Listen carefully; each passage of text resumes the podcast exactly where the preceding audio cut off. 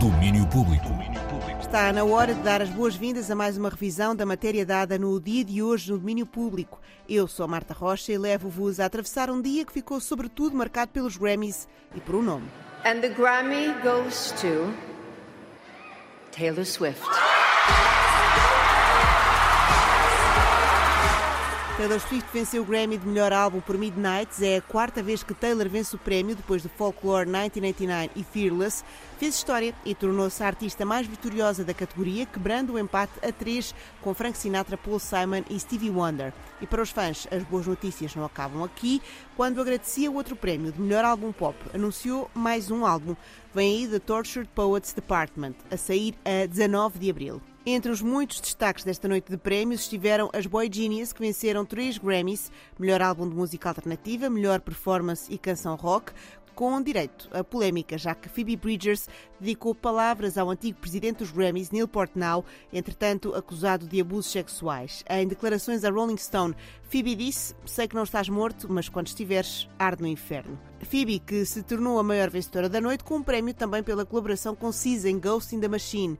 Nota ainda para Miley Cyrus, que venceu os primeiros Grammys da carreira, os de gravação do ano e melhor performance pop por Flowers.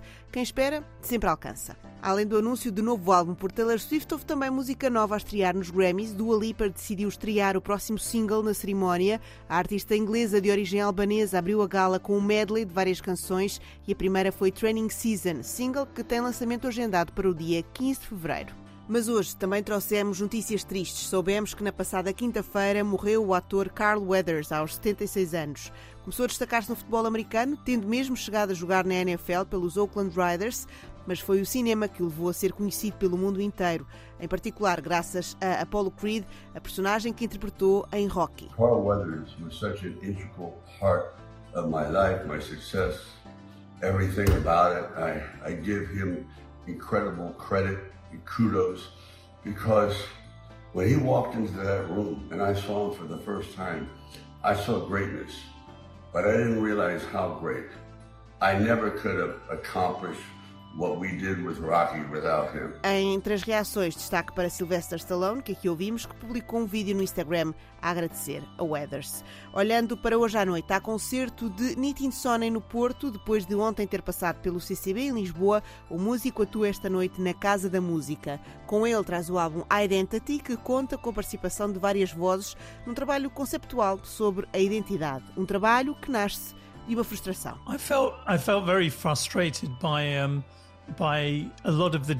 Senti-me muito frustrado com grande parte do discurso nas redes sociais, nos meios de comunicação, nos políticos e por aí fora.